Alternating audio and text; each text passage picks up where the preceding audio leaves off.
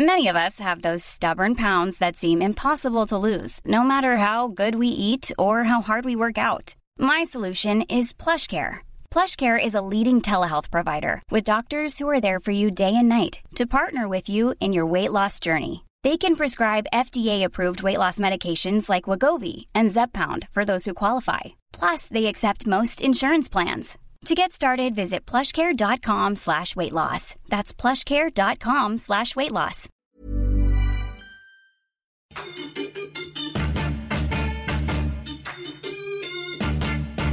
Esto, el diario de los deportistas.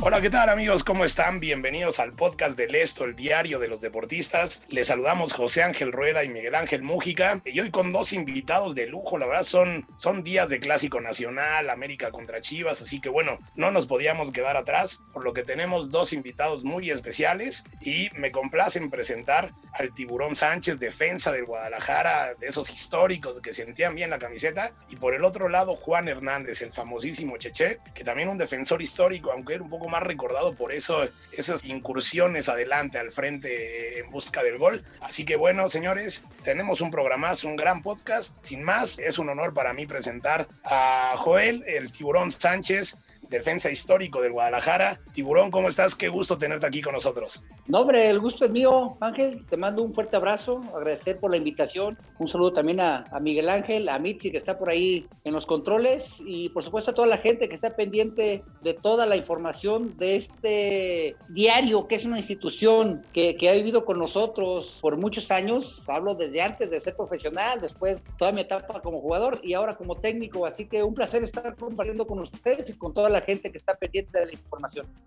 Tiburón, muchísimas gracias, te agradecemos la verdad de que sí, eh, el esto siempre ha estado, eh, pues bueno, cerca de los futbolistas y sobre todo yo creo que pocos jugadores como tú conocen bien lo que representa pues el clásico nacional, ¿no? Muchísimos años con las Chivas, eh, tuviste una etapa breve con el América, pero bueno, conoces muy bien todas las sensaciones que emana este partido, entonces así como que para arrancar quisiera ver si nos pudieras contar cómo es que se vive una semana previa al clásico, ¿no? Nosotros lo podemos vivir como medios de comunicación o como aficionados, sin embargo, pues bueno, tú como futbolista, ¿qué es lo que se hace? Sí, en realidad se prepara la semana de diferente manera, se habla con amigos, se hacen apuestas, ¿qué es lo que ocurre dentro del grupo previo a un partido como este? Mira, Ángel, ya lo comentaste, yo lo hago al día de hoy todavía, ¿eh? Sale el calendario y lo primero que, como aficionado, ¿eh? Ya de exjugador, me retiré hace 10 años, y, y lo primero que busco cuando sale el calendario es dónde y cuándo es el clásico, porque así es una semana diferente.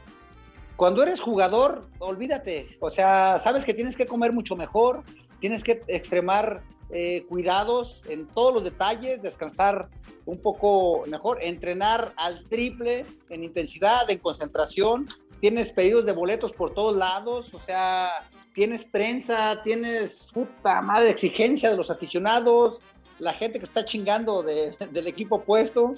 Y, y, es una semana totalmente distinta a todos. El clásico, hay uno solo, ¿eh? Por ahí quieren sacar cualquier cantidad de clásicos y, y, el clásico nacional que conocen en todo el mundo es América contra Chivas. Así que es un partido totalmente diferente porque sabes lo que repercute también en el plano emocional de un chico de gente. No nada más representas a tu equipo, no nada más representas a tu club que es importantísimo o a tu cuerpo técnico, tu directiva, también respetas a las mejores aficiones de nuestro país. Claro, profe, hola, pues qué tal a todos los, los que nos acompañan. Yo le quisiera preguntar algo muy concreto, profe. ¿Qué se siente marcarle al América? ¿Qué se siente golear al América? Se lo pregunto porque usted estuvo en ese famoso clásico del 5-0 donde Chivas arrasa con el América en el Estadio Jalisco. Pero díganos, ¿qué se siente marcarle al peor enemigo que tienen deportivamente hablando? Sí, bueno, obviamente que sabe diferente. Y hablando específicamente de los clásicos, bueno, me tocó jugar 29 jugando para Chivas y para América 5 que fueron los tres torneos que estuve, más uno, una liguilla que fueron otros dos partidos. Entonces,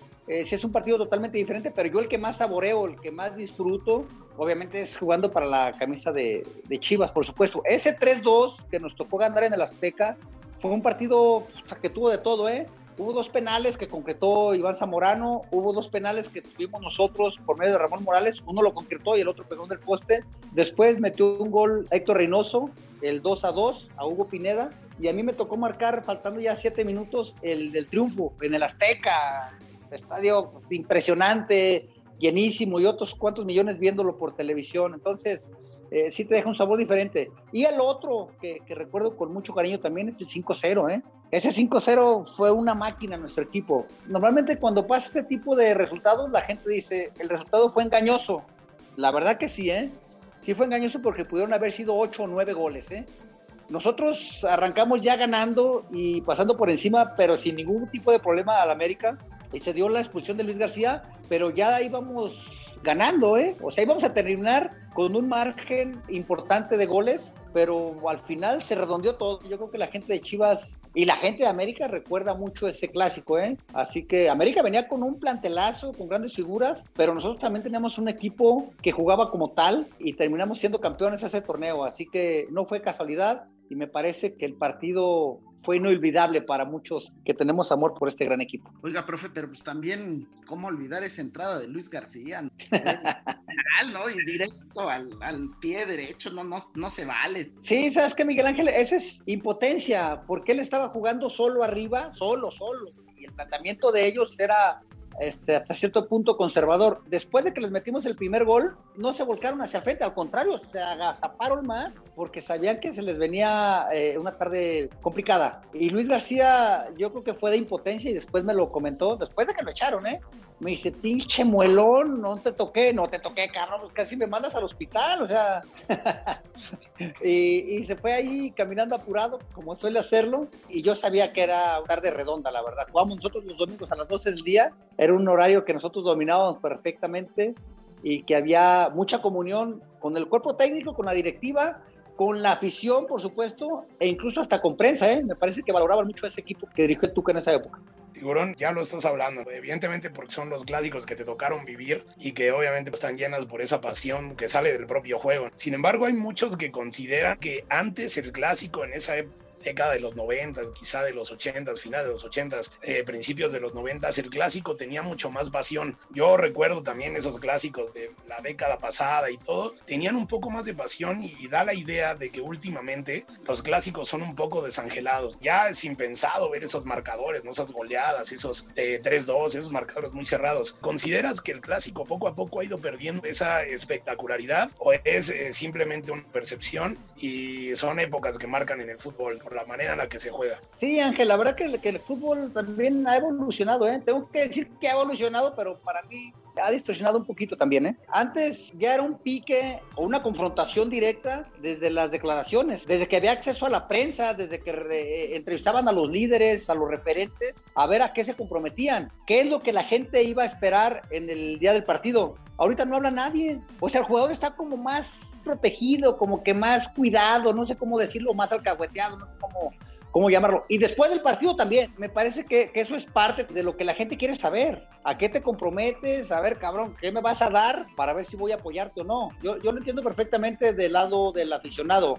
Después, no hablo de incitar a la violencia, ni mucho menos, eso ya es para cavernícolas, pero en los partidos había eh, jugadas picantes, antes, durante, por supuesto, y post partido, ¿eh?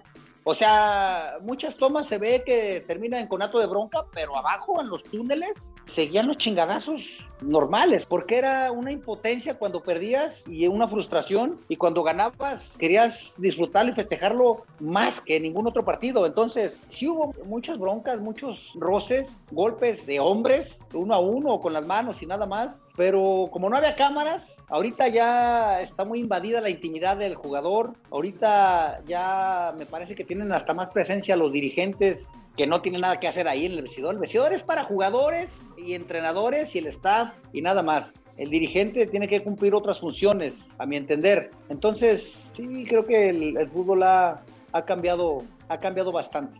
Claro, Tiburón. Y, bueno, eh, ¿alguna anécdota que tú te acuerdes previo al clásico? Digo, de las que se puedan contar, evidentemente, porque luego entiendo que hay los vestidores, pues bueno, hay, hay códigos y todo. Pero ¿alguna anécdota que tú te acuerdes, que la plática con los amigos cuentes sobre estos partidos, sobre un clásico nacional? Es que son incontables, ¿no? Interminables las experiencias que uno vive en un vestidor. Nosotros teníamos de entrenador a Ben Hacker en Chivas y nos tocó ganar un 3-2 también en el Azteca. Arrancamos perdiendo 2 a 0, un gol de Jaro Lozano y otro no me acuerdo de quién fue, es más que de Villic. Arrancamos perdiendo 2-0 y yo en el Azteca yo creí que nos iban a golear, la verdad. Afortunadamente teníamos un equipo sí maduro, un equipo importante con combinación de jugadores jóvenes, como era mi que iba arrancando, era de mis primeros clásicos. Hablo del Tilón Chávez, de Noé Zárate, de Camilo, del Gaby García, de Manolo Martínez, o sea, y respaldados, obvio, por Claudio Suárez, por Ramón Ramírez, por Alberto Coyote, y tuvimos la fortuna de darle la vuelta al marcador en el Azteca. Entonces, sí, los comentarios que nosotros hacíamos, porque yo estaba en la banca ese partido, era de que nos iban a terminar metiendo unos ocho, ¿eh? Porque América estaba en plenitud con ese plantelazo que tenía, ¿eh? del Olmo, los africanos, estaba Adrián Chávez, estaba Rossi, un italiano, estaba el Potro Gutiérrez, estaba, por supuesto, Cuauhtémoc, Rodrigo Lara, o sea, un equipazo pero afortunadamente le dimos vuelta al marcador, pero sí llegó a, a, a cierta preocupación el ir perdiendo 2-0 apenas a los minutos de iniciar el partido. Creo que iban 15 minutos y nosotros ya íbamos perdiendo y nos habíamos salvado de otros dos. Entonces, sabe mucho más ese triunfo porque fue en su casa y fue impensado también. Así que hay, hay muchas anécdotas y experiencias que redondean este gran partido que es el clásico. Claro, profe, y, y, sabemos lo pasional que es, pero pues hay que centrarse en el presente. Quisiera yo preguntarle cómo ve tanto al equipo de Bucetich como al equipo de Solari, qué análisis se le podría dar dentro del terreno de juego a ambos equipos. ¿Cómo los ve usted? ¿Cómo llegan a este clásico? Sí, bueno, hablando primeramente de Chivas, creo que ha cosechado los puntos que ha merecido en relación al funcionamiento que vemos en cancha. ¿eh? Sí me duele decirlo, para un equipo que normalmente tiene que aspirar a ser campeón y se me hace baja la productividad, ha recibido muchísimos goles y, sí me preocupa que, el equipo no tenga ese equilibrio y esa solidez que normalmente suele tener un equipo tan importante como Chivas. Sí lleva una muy buena cuota de anotaciones al frente. Macías está peleando el campeonato de goleo individual, cosa que, que se tiene que valorar y, y, no ver como cosa menor, porque es un chavo muy ubicado, muy centrado y que tiene mucho mérito los goles que lleva por lo poco que se le genera, a mi entender. Después, América, eh, no creo que suene como a resentimiento recelo por lo que está viviendo, lleva más puntos de los que merece. En relación a lo que se ve en cancha, eh, a la propuesta y a lo que quisiera ver la gente. Están ganando con goles, sí, de calidad, pero de calidad individual. No me parece que sea por la propuesta que están teniendo en este torneo particularmente. Sí se me hace mucha diferencia 10 u 11 puntos que le llevan a Chivas, porque no es tanta la diferencia de un equipo a otro hablando estrictamente del funcionamiento. Vamos a meterle un poquito de picante, profe. La verdad, tiene Chivas. A ver, a ver, a ver, a ver. Miguel Ángel, si le vas a echar picante, métele veneno, ¿eh? Sí, si no, sí. no vale, ¿eh? Así que échale sin censura. Se lo digo, ¿tiene Chivas para ganarle al América, sí o no? ¿Y por qué? Porque al final de cuentas, pues se supone la, la diferencia de puntos es bastantita, ¿no? Sí, la diferencia de puntos, pero el funcionamiento es más o menos similar, ¿eh? Haciendo un análisis más o menos objetivo, ya hablando como entrenador. Obvio, yo a Chivas, imagínate que yo a Chivas lo ponga como víctima o como el rival a vencer. No, no, imposible. O sea, a Chivas yo lo veo como candidato a ganar este clásico porque juega en su casa, porque ya le deben una buena actuación a su gente. Ha ganado solo un partido en el torneo, que me parece que es poco. Sí ha tenido muchos empates, pero Chivas no está para buscar empate o respetar, digamos, a Mazatlán o a Querétaro, a Ciudad Juárez, respetando a equipos, equipos que están armados para entrar a un repechaje, por ejemplo, sin ser respetuoso con ellos, yo creo que son sus aspiraciones, pero le juegan a Chivas al tú por tú y lo tienen incluso en la lona y a lo mejor los equipos se confunden y creen que son top y no es así, lo que pasa es que Chivas no está en un buen momento. Pero este partido contra América, la estadística no tiene que contar ni los tienes que saturar en cuanto a estrés. Ahí me parece que Chivas tiene que salir como candidato natural y buscar el triunfo y tratar de imponer condiciones, porque tiene buen plantel, ¿eh? Eso también tengo que decirlo. Chivas, aún con todo lo mal que se encuentra en la tabla general, tiene a 6, 7 chavos en el proceso olímpico y otros van a estar en el proceso mundialista también. Eso es lo que te genera un equipo con la envergadura de Chivas y con la exigencia y los privilegios que te da estar en el equipo más grande de México. También hablando de la actualidad que ahora mismo vive el fútbol, más allá de que va a haber algo de gente en el estadio Akron, pues obviamente nada se compara con lo que tú nos mencionabas hace poco, de poder marcar en un estadio azteca repleto con todo lo que eso representa, o poder jugar cuando te tocaba pues en un Jalisco a reventar, ¿no? Hasta las lámparas. ¿Qué tanto influye para el jugador? Pues bueno, no tener ese aliento de la afición, sobre todo en un partido como estos. ¿Sabes qué? Eh, Ángel sí influye, ¿eh? Eh, más porque con Chivas estás acostumbrado a jugar de local los 17 partidos. Si vas a ir a Puebla, juegas por lo menos con un 60% de aficionados de Chivas. Si vas a México, ni hablamos. No sé, en, Mazatlán, yo creo que hubo una invasión importante de, de, seguidores de Chivas. Entonces, sí hace falta porque es parte medular también de este hermoso deporte. La gente, el público, el aliento, el grito, la exigencia, el aplauso, por supuesto. O sea, sí hace falta la gente, pero eso tiene que quedar de lado y sentir que la gente está ahí y si no están presencial, por lo menos están en televisión. Muchos millones vamos a estar pendientes de ese partido y yo creo que con eso te tiene que bastar. Digo, independientemente del rival para Chivas, pues tú te pones el uniforme del Club Guadalajara, el más chingón, el que más pesa, el que más historia tiene y eso tiene que ser suficiente para motivarte. Desgraciadamente, con la ausencia del público, ahorita se hacen juicios hasta por otro lado, se escucha con todas las voces, se escucha la exigencia, los gritos, ahí salen con las ridiculeces de que se acusa de racismo y que no sé qué, o sea, si escuchan las barbaridades que nos decíamos en el área en un tiro de esquina entre compañeros, o sea, se tienen que dar un tiro la gente, esa es cosa de fútbol. Lo que pasa es que ahorita no hay otra cosa que, que, que, no sea el jugador y la cancha y los micrófonos, puta, le ponen fidelidad para que se escuche de más eso es lo que me incomoda también de que no haya gente, que, que, se invada tanto la intimidad, porque eso es de cancha y ahí tiene que quedar, no salir llorando como niñitos, pues no pasa nada.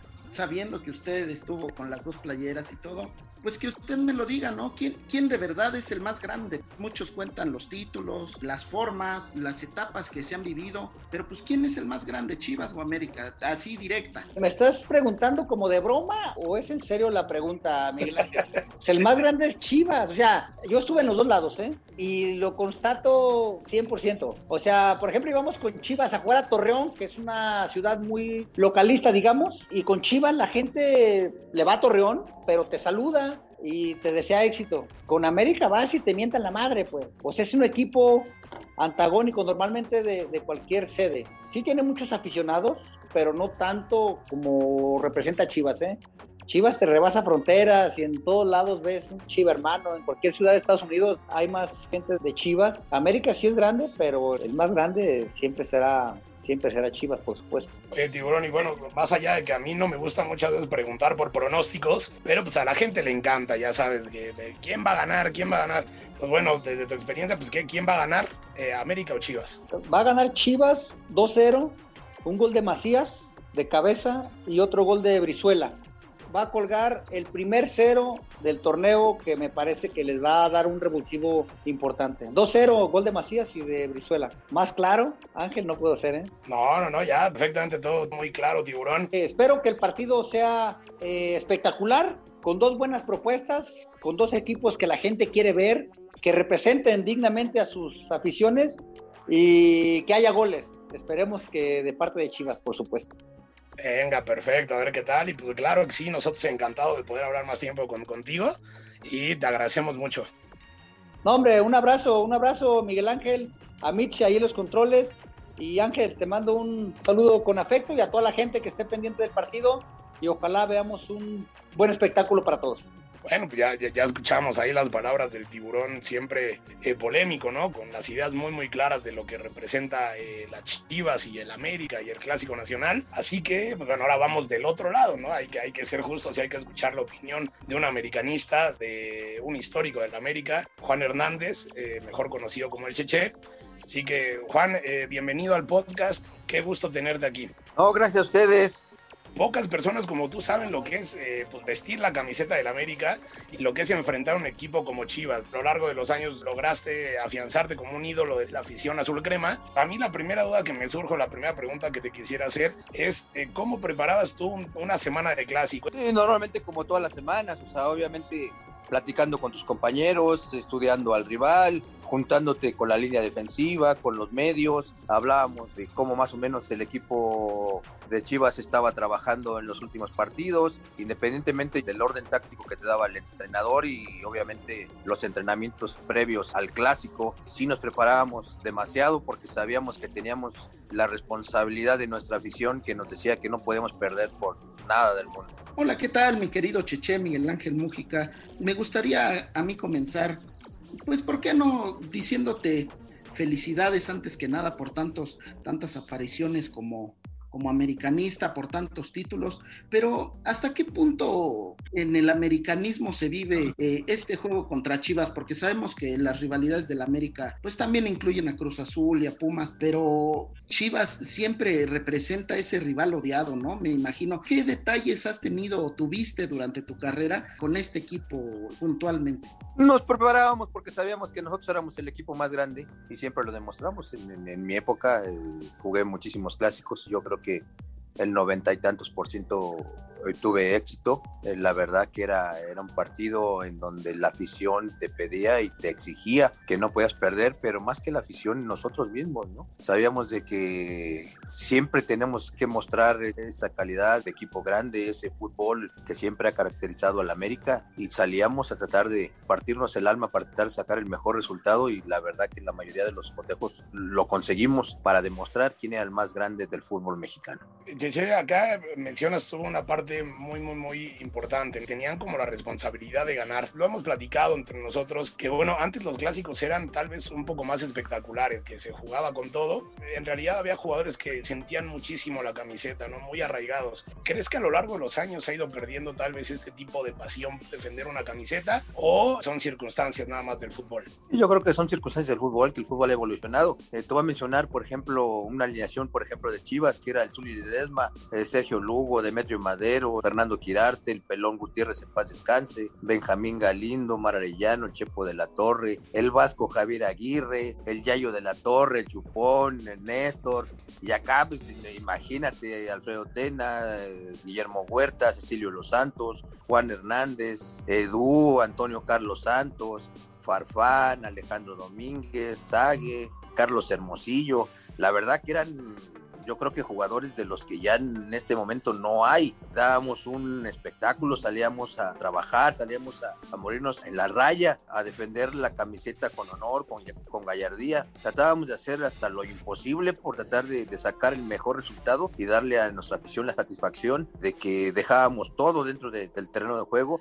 y la verdad de los dos equipos estoy hablando de gente que técnicamente muy buenos, tácticamente, mentalmente, la verdad eran grandes, grandes equipos que hoy no he visto esas alineaciones como las de antes. Oye, mi querido Juan, ¿es válido que un americanista cambie la playera con las chivas? ¿Se vale? Es parte del deportivismo, del deporte, que no debería de ser porque pues, es el, ahora sí que el, que el rival odiado, pero sí se vale porque a veces no es tanto por que tú quieras tener una playera de Chivas, a lo mejor un amigo te la pidió y te dijo, oye, mira, consígueme una playera y todo eso, y es la parte, no, no creas que porque uno la quiere tener. Volviendo yo un poco más bien al, presente, al tema, analizando un poco el partido, eh, América viene en una plena transición, ¿no? Viene de una época muy exitosa con Miguel Herrera y de repente llega Santiago Solari, ahora el equipo eh, va bien en la posición en la tabla, peleando en los puestos de arriba. ¿Cómo ves que llega la América para un partido como este contra Chivas? ¿Cómo lo ves? En cuanto al funcionamiento y eh, cuál es el pico que podría tomar considerando que lleva muy poco tiempo trabajando con Solari. No, lo veo muy bien. El Solari sabe que normalmente, ahora sí que una casa es desde la cocina, o sea, él está trabajando desde la defensa, trabajando en bloque, los está ordenando bien, atacan también con mucha claridad, con gente importante. Eh, la verdad que Aquino y el Cachorro han sido, yo creo que el equilibrio del equipo. Laines por fuera, la verdad que está haciendo un gran trabajo. No se diga Henry Martin y, Viñas, Sebastián Córdoba. La verdad que es un equipo muy, muy completo, un equipo muy talentoso, muy ordenado defensivamente y tácticamente. Emanuel Aguilera, Cáceres, Jorge Sánchez. La verdad, Solari ha trabajado y ha cortado los circuitos de los equipos que han enfrentado, siendo una defensa sólida. Yo creo que desafortunadamente el partido que se perdió en la mesa nos hacen tres goles que realmente no deberían de estar ahí y la defensa yo creo que se ha comportado a la altura, yo creo que llevan cinco goles este, recibidos, pero bueno, es parte del fútbol y yo creo que Solari ha hecho un, gran trabajo y la verdad yo tengo la tranquilidad de que va a salir así con Chivas, y no un equipo espectacular, un equipo con sus debidas precauciones eh, defensivas y ofensivas y van a tratar de, generar hacia el frente y tratar de cortar los circuitos del equipo de Guadalajara, ¿no? Obviamente sabemos de que Chivas, con todo respeto, el Chicote Calderón fue lo único que hizo, creo que nada más tres disparos a gol ha hecho en la temporada pasada y los tres se los hizo a Memo Ochoa, ¿no? Esperemos que hoy se pongan las pilas y que no nada más a él, sino que traten de, hacer que el equipo de Guadalajara juegue de espaldas al marco y que no tengan esas oportunidades de, de tirar ya sea dentro del área o fuera de ella. ¿no? Chivas tiene una desventaja muy, muy clara con América respecto a puntos, pero pues, no, nos comentó el tiburón Sánchez que, que el América tenía más puntos de los que en verdad merecía. ¿Tú, ¿Tú concuerdas con eso? Y que Chivas a lo mejor tiene la capacidad y la fortaleza, tanto en plantel como psicológicamente, como para derrotar al América. No, no, no concuerdo. El América eh, merece por el funcionamiento de tener más puntos y Chivas al contrario, no se han encontrado a pesar de que tiene un, este, un buen plantel. La verdad, juegan muy mal. Obviamente el clásico es diferente, ¿no? Pero han empatado con los equipos de abajo, perdieron con Juárez. O sea, el tiburón no me venga a decir que de América no ha demostrado la capacidad de puntos, al contrario, le, le, le cedimos tres puntos hasta el Atlas que está peleando el no pagar por el descenso. Entonces, para que veas que qué lujo nos damos. Juan, eh, un tema que a mí me parece como interesante y que me gustaría un poco retomar, ¿alguna anécdota de un clásico nacional así que, que tú recuerdes claramente que hayas vivido y que no la conozcamos y tú consideres que la afición la deba de saber? Que me tocó en la 88-89 tener una anécdota que yo había jugado 36 partidos de 38, pues me dejé de jugar dos partidos, uno a lo mejor por expulsión y otro por acumulación de tarjetas y salgo a la banca, la verdad fue una sorpresa para mí en ese partido de liguilla salir a la banca, pero bueno, el equipo de Chivas iba ganando 1-0 y yo creo que pensando en que el entrenador iba a hacer un cambio ofensivo, que iba a sacar a lo mejor un defensa y meter a un delantero para arriesgar y cuál fue mi sorpresa, que saca a Guillermo Naranjo cambia a Cecilio de los Santos de lateral derecho a lateral izquierdo y a mí me mete por la banda derecha. A los cinco minutos de yo ingresar, enfrento a Omar Arellano y al Wendy Mendizábal, mando un centro, pega en el poste y se mete. La verdad que ahí empatamos, entra también de cambio Carlos Alberto Seizas y hace el, el 2-1. La verdad que nosotros eh, siempre trabajábamos, siempre nos esforzábamos y sabíamos que éramos mucho mejor equipo que, Chivas, independientemente de que ellos eh, decían que tienen más afición en la Ciudad de México, eh, nosotros en Guadalajara, pero nosotros donde jugáramos siempre salíamos a ganar y siempre salíamos a partirnos el alma y obviamente digo esa anécdota que viví, que ya había jugado todo el campeonato y sorpresa cuando dan la charla táctica previa al partido, Juan Hernández en la banca, ¿no? La verdad que eso me, me sorprendió demasiado, pero bueno, yo traté de trabajar y hacer eh, las cosas lo mejor posible, a lo mejor sí me fui molesto a la banca, pero salí con esas ganas y ese deseo cuando me tocó la oportunidad de participar en el partido y obviamente también agradecido con Dios que me dio la oportunidad de hacer un gol. Andando en ese tema, mi querido Juan, bueno, es que tú también tenías una pierna derecha bastante educada, pero ¿qué se siente anotarle al rival? Porque nos contaban también en, en otras anécdotas que, que, es simplemente indescriptible con el estadio lleno, etcétera, etcétera. ¿Cómo fue esa vez? ¿Te acuerdas cómo celebraste? Sí, sí, sí, este, yo entro de cambio, obviamente nervioso porque era mi primer liguilla en este, con el equipo. Eh, la verdad, eh, me toca la fortuna en el segundo tiempo, eh, a los 10 minutos, un cambio de juego de Cecilio Los Santos. Controlo el balón, eh, me juego el mano a mano con Omar Arellano y con el Wendy Mendizábal y mando un centro que pega en el poste y se mete, ¿no? La verdad fue un golazo y fui a festejar ahí donde estaba mi familia mi esposa, mis hijos, la verdad eh, la gente quería este, abrazarme y la verdad yo creo que de la emoción y todo eso no me alcanzaron. Yo creo que fue mi mayor pique que más en mi carrera.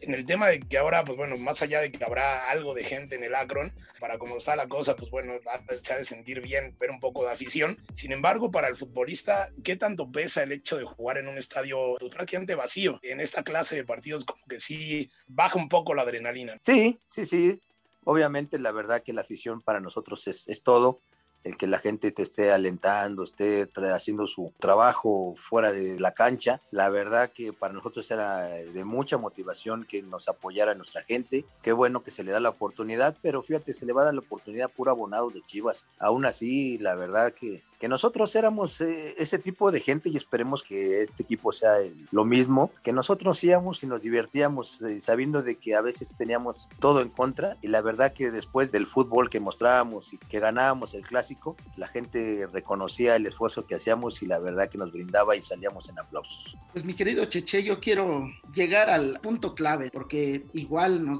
ya nos dijo el tiburón que para él, pues el más grande es Chivas, por la gente, por su historia, pero tú dinos, creo que la respuesta es obvia, ¿no? Que, que lo que nos vas a comentar, pero quiero saberlo de tu voz. Dinos por qué el América es el más grande de todos los tiempos en el fútbol mexicano. Pues, pues ve todas las estadísticas, quién es el equipo más ganador, quién tiene más títulos, quién tiene más títulos de CONCACAF, quién tiene más partidos ganados, quién tiene más goles, o sea, ve las estadísticas, o sea, es simple, es simple. Mira, si tú haces una encuesta, porque el América, así como es querido, es odiado, si tú haces una encuesta de quién es el mejor equipo, el más grande, obviamente va a ganar Chivas con el 51% y América el 49%, pero ahí votan los de Cruz Azul, los de Pumas, hasta los de Jaguares, hasta los de los que ya no existen, votan. Yo creo que el único que votaría por nosotros serían los del Atlas, pero el equipo más grande es el América. Y todo se basa en eso, o sea, de cuenta, tú vas a comprar un bochito y vas y compras un BMW y te dicen, mira, este tiene este equipo, este tiene tal esto, tiene las circunstancias de cada carro. Entonces, es eh, lo mismo, el América tiene los mejores jugadores aunque el tiburón jugó, pero jugó muy poco, o sea, no, no sé por qué. También América hace ese tipo de cosas, de aceptar a gente que, que jugó en Chivas y viceversa, ¿no? También de que gente que jugó en América en Chivas, o sea, eso no, para mí no se vale, o eres o no eres. O sea, yo sé que, eres profesional y que tienes una familia y que te mereces ganar un sueldo, y, pero no de esa manera, ¿eh? No de esa manera. Yo prefería ir a otro equipo que ir a, al acérrimo rival. Oye, pero ¿y entonces por qué crees que los del Guadalajara insisten tanto en ese tipo de cuestiones si, si los números pues, son tan evidentes? ¿Por qué crees que, que insisten? Pues porque ellos, no sé, o sea, ¿a qué se deba? No tienen ese, no quieren reconocer Obviamente tú dices, el, ahorita por ejemplo el Cruz Azul va en primero en la tabla general y ve los puntos. No puedo decir que el América va en primero porque el América lleva 22 y el Cruz Azul lleva 24. Entonces yo creo que toda la gente es muy evidente. Yo a lo mejor me dicen eres muy americanista y no quieres reconocer y dices que el América va en primer lugar y a lo mejor puedes argumentar los tres puntos que el Atlas le ganó en la mesa, pero no es válido porque no están ahí registrados como los goles que hizo Henry. La verdad, o sea, yo creo que ellos lo más lo defienden con el corazón, con, con el, el, sentir de que ellos defendieron la camiseta de Chivas y que son puro mexicano. Y la verdad es el mismo reglamento para todos. O sea, ellos también pueden usar extranjeros, que no me digan que no. O sea, y hay gente que no nació en México y que está registrada con Chivas. O sea, eso no sé qué se le, se le debe de llamar, o sea, si, si es mexicano, ¿no? Sé que son hijos de padres mexicanos no nacidos en México. Eh, Juan, por último, yo sé que luego es complicado esto de dar pronósticos y de todo. ¿Cómo van a quedar eh, en la cancha del Akron? ¿Quién gana? ¿Y cuál es el marcador? Venga. 2-1 América. 2-1 América, pues vale, ya, ya, ya quedamos, ya habrá que ver quién tiene la razón, pero bueno, muchísimas gracias, Juan, por el tiempo, por la entrevista, ha sido un placer platicar contigo. Gracias, muy amable y estamos siempre a la orden, la verdad que para mí es un gusto, yo creo que yo la verdad con ustedes, cada vez que soy requerido trato de hacer las cosas lo mejor posible y decir lo que yo siento, con todo respeto, eh, respetando a las demás gentes, a lo mejor este, no les gusta una, algunos comentarios, pero bueno, yo lo hago con, con, con, base a las estadísticas, con base a las cosas que, que viví dentro de la cancha y la verdad, este, para mí es una forma de agradecer a tanto apoyo que nos brindaron todos ustedes. Muchas gracias, Juan, y muchas felicidades. Sabemos que es tu cumpleaños. Termina de pasar muy bien y muchísimas gracias. Gracias. Esperemos que ahora sí que, que esta semana termine bien con el clásico, que saque el América un buen resultado. Como bien lo sabes, o sea, no porque el América llegue con 22 puntos y las Chivas con 12, esas son 10 puntos de diferencia, pero ahí, ahí se olvida todo. Ahí eh, que el equipo salga a partirse el alma y que salga a defender a la afición, a la gente que realmente le va al América y al, y al americanismo. Que salgan a divertirse, a disfrutar y que nos regalen un buen resultado. Vale, pues a ver, eh, ojalá te, te escuchen y bueno, sería un, un, bonito regalo para hacer La verdad que sí, no, que no pase lo que la otra vez nos eliminan y, y ya de, para ellos hacen este, termina su, ahora sí que, que para ellos salvaron la liga, eliminando a la sí, no sí, campeones. Bueno, pues perfecto, muchísimas gracias Juan. Gracias a ti, muy amable. Hasta luego.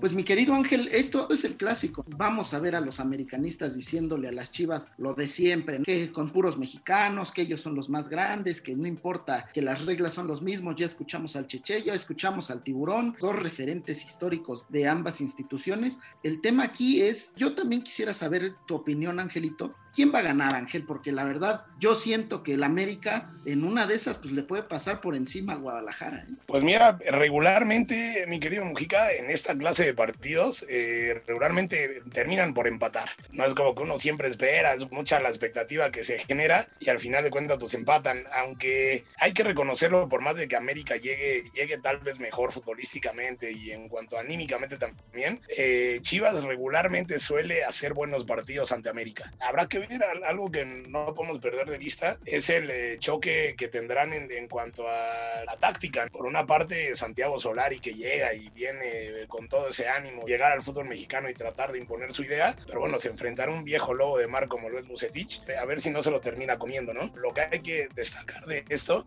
es que, como tú bien dices, ¿no? Esto es el clásico, la guerra de declaraciones, la manera en la que cada uno siente los colores, y es lo bonito, por algo son, eh, más allá de quién es el más grande, no lo sabemos, ya eso lo dirá la historia y la gente, pero sí son los dos más grandes, eso nos queda muy muy claro y hay que disfrutar esta semana de Clásico Nacional. Y pues bueno, nosotros ya llegamos al final, les agradecemos siempre por escuchar un nuevo podcast y pues bueno, mi Muji, venga, eche las recomendaciones de siempre. Pues sí, invitarlos a que nos sigan y se suscriban en las diversas plataformas como Spotify, Deezer, Google Podcast, Apple Podcast, Acast, Amazon Music Además, escríbanos a podcast.com.mx y síganos en podcast.on. Pues, Angelito, no nos queda más que disfrutar el partido y ojalá que haya muchos goles, ¿no? Soy Miguel Ángel Mujica, muchas gracias por escucharnos. Así es, mi querido Mujica, disfrutar el partido y disfrutar también los distintos podcasts de la OEM, eh, como por ejemplo el de Cofre de Leyendas, donde podrán encontrar muy buenas historias. Y pues bueno, nosotros le agradecemos a Mitzi Hernández y a Natalia Castañeda en la producción, a nuestros invitados de lujo y a ustedes, como siempre, por escucharnos. Muchísimas gracias. Soy José Ángel Rueda y nos escuchamos la próxima.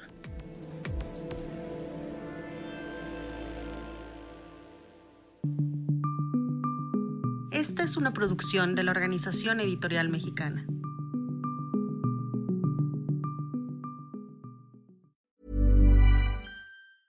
Hey, folks, I'm Mark Marin from the WTF Podcast, and this episode is brought to you by Kleenex Ultra Soft Tissues your ally to help tackle your allergy symptoms this season. I love the change of seasons, but nobody loves pollen and all those other things floating in the air that make you sneeze during this nice weather. Kleenex Ultra Soft tissues are hypoallergenic and allergist approved. So fight back against watery eyes and runny noses without worrying about irritating your skin. For this allergy season, grab Kleenex and face allergies head on.